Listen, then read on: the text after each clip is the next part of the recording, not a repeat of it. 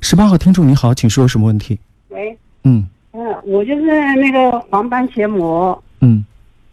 黄斑结是膜我早我在医期院还是看了以后，嗯呃，医院看了都都要说要动手术，是早期但是还是我中期？呃，但是我就是不想动手术，不知道那个徐主任这个这个听众朋友呢，他回答不出来黄斑结膜是早期嗯首先还不是中期它？嗯呃，黄斑前膜，它首先你要明白，它这个前膜引起的原因就是黄斑水肿、黄斑渗出或者黄斑出血，才会导致黄斑前膜的增生。那么你如果单纯做过黄斑前膜的剥离，水肿没有消除，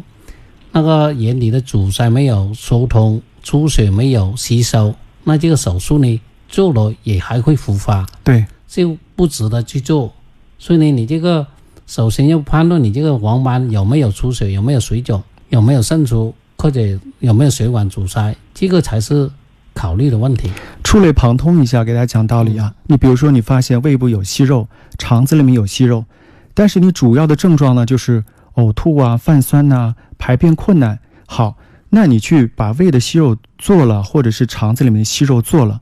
你这个发病的原因没解决，比如说你胃痛、泛酸啊，你肠子不舒服，你的病因没解决，你只是把息肉给它做了。你的症状还是会存在的。手术做了以后，你该胃疼胃疼，该烧心烧心，你该拉肚子还是拉肚子。对，一样的道理，就你黄斑结膜，它只是一个结果。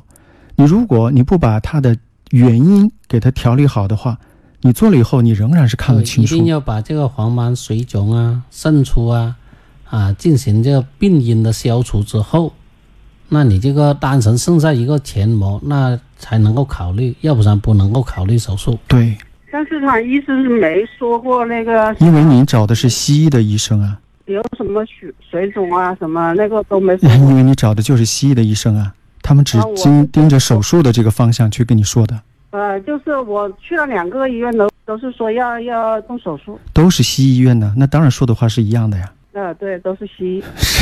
那不是对了吗？你就没找一个保守治疗的医生，就没有一个保守治疗的医生啊。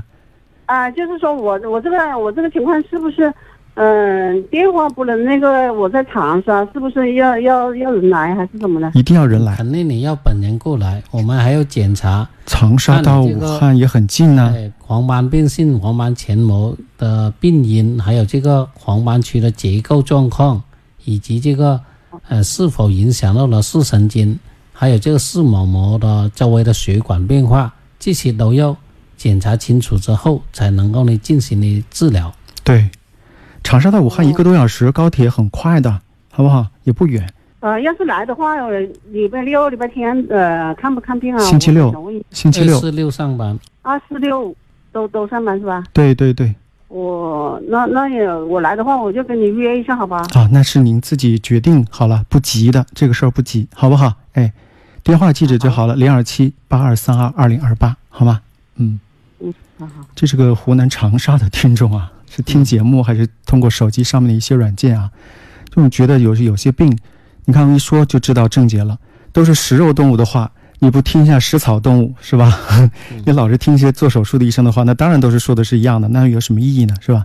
今天节目就这样了，感谢您的收听。在节目之外，你可以跟我们的徐主任联系，电话是八二三二二零二八。